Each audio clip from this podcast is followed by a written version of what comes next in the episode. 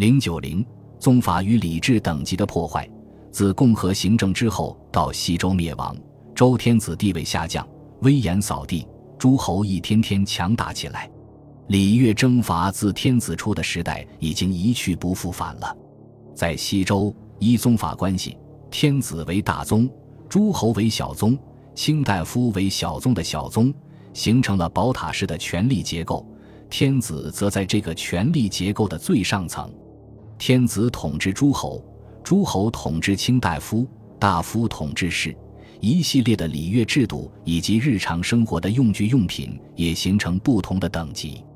而到春秋时代，随着社会经济的发展，卿大夫士族的力量日益扩大。由于公室衰败，而卿大夫这些小宗由于宗族之业越来越多、越来越大，便逐渐变成了势力强大的大宗。西周春秋时期宗法制度和礼制的崩坏原因是典型的伟大不掉形成的。由于诸侯在经济军事方面的力量越来越强，可以吞并小国，征伐其他诸侯国家，天子无力干涉，天子统治天下的时代成为过去。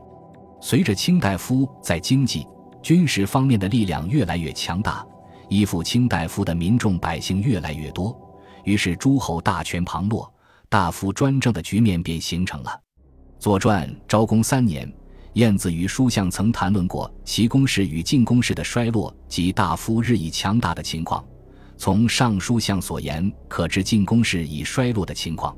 攻城无人，说明晋侯已失去对军队的统治能力与权力。公室之悲，正在家门，说明晋侯公室已衰落不堪，而政治权力已落入卿大夫手中。问题是这些公事是如何衰落下去的？书相为公事奢侈无度而失去民心，晏婴为齐侯失民，陈氏得民而公事衰败，私门兴盛。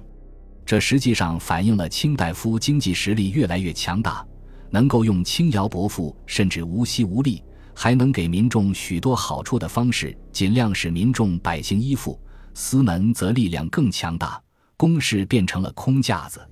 清代夫阶层经济和政治实力的不断增强，反映了宗法分封制自身存在着致命的顾忌。按照宗法关系所实行的分封，君主对臣下做之土而命之事，他们实际上也成了有土地、有宗族的封君。他们一旦建立了自己的宗族，尽管他们对大宗君主的诸侯是小宗，但到自己的小宗族中却成了本族的大宗宗子。在封地之中是有经济、政治甚至军事实权的君主，在卿大夫这块封地之中，诸侯对经济、政治方面都没有力量直接去支配。卿大夫可以在他得到的封地中筑城并建立宗庙，对这块封地上的司臣、司徒属有至高无上的权威。诸侯君主无权干预卿大夫对自己封地上司臣和人民的处理和统治权，例如。《左传》昭公二十八年，在晋齐圣与乌藏通事，齐迎将执之，访于司马叔游。叔游曰：“正书有之，恶直丑正，十番有图，吾道立矣，子惧不免。孤矣，若何？”迎曰：“其事私有讨，国何有焉？”遂执之。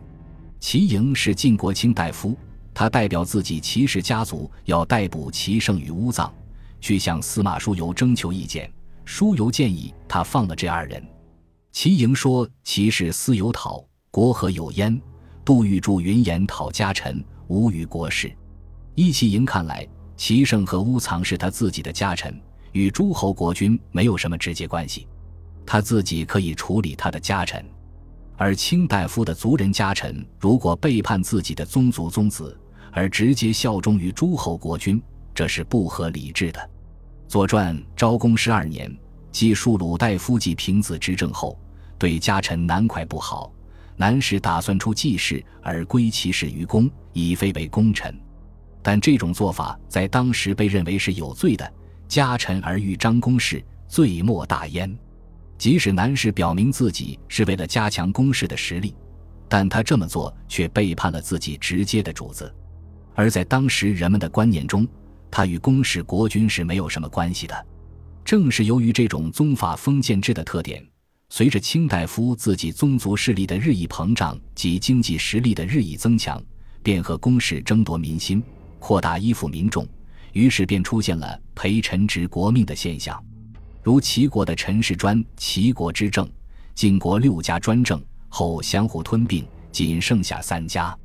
在春秋末期，诸侯公室与卿大夫的私事之间的斗争已明朗化，不是公室战胜私事。便是私事取代公事，其晋便是私事取代公事，在此姑且不论。而其他诸国以公事战胜私事，无不是彻底放弃宗法分封制，而用中央集权制的方式巩固其政权。如鲁、郑二国就是这样。以鲁国为例，可知公室与长实权派斗争的激烈性。从鲁庄公死后，他的三个弟弟互相争权。后来既是胜利，便立鲁僖公，因拥立之功受贿及问阳封地，并为鲁国正卿。三家并立，而以季氏为首。鲁文公死后，东门氏杀氏嫡立属，政权在一段时间内为东门氏所掌。鲁宣公死后，季文子便驱逐东门氏，从此政权便转到三家手中。蜀氏正在继世后三家通过做三军及摄中军。三家尽分公室的军赋而攻于公，于是鲁侯从此只有公土，及族列无常，势力和三家相比衰弱多了。鲁昭公末年，图谋废季氏，三家联合起来进攻鲁昭公，昭公出奔死了。到战国时，鲁公是借季氏内乱和三家内部不团结，皆越过军队消灭季氏，去掉了季氏的势力，孟氏、舒氏两家也衰微了。这样，鲁国从鲁穆公时代开始，国君的力量加强，中央集权制的政治形势也就巩固了。因此，西周时期宗法封建制的崩溃破坏是势所难免的。不管是卿大夫还是诸侯国都已觉得宗法分封制难以再继续实施下去了。在当时，各国对官爵多数不再用封土方式赐命，而是用公谷禄的方式。《史记》。孔子世家载，卫灵公问孔子居鲁德禄几何？对曰：奉粟六万，为人义至粟六万。论语雍也。子华始于齐，然子为其母请诉，原思为之宰，与之粟九百。先问邦有道，古；邦无道，古耻也。孔子及其弟子仅受谷禄，却没有封土。已由宗法分封之下的卿大夫变为官僚性质的官吏，而任用官吏也由原宗法制下只能任用同姓同族的贵族子弟，即所谓的世卿世禄制，变为用贤用能。这些现象表明宗法制及礼乐等级制的崩溃，礼崩乐坏，君不君，臣不臣，父不父，子不子，卿大夫建立现象亦屡见不鲜。宗法分封制崩坏了。为其服务的意识形态、理智等级观念，当然也失去其存在的理由。它必将为新的意识形态、维护中央集权制的思想观念所代替。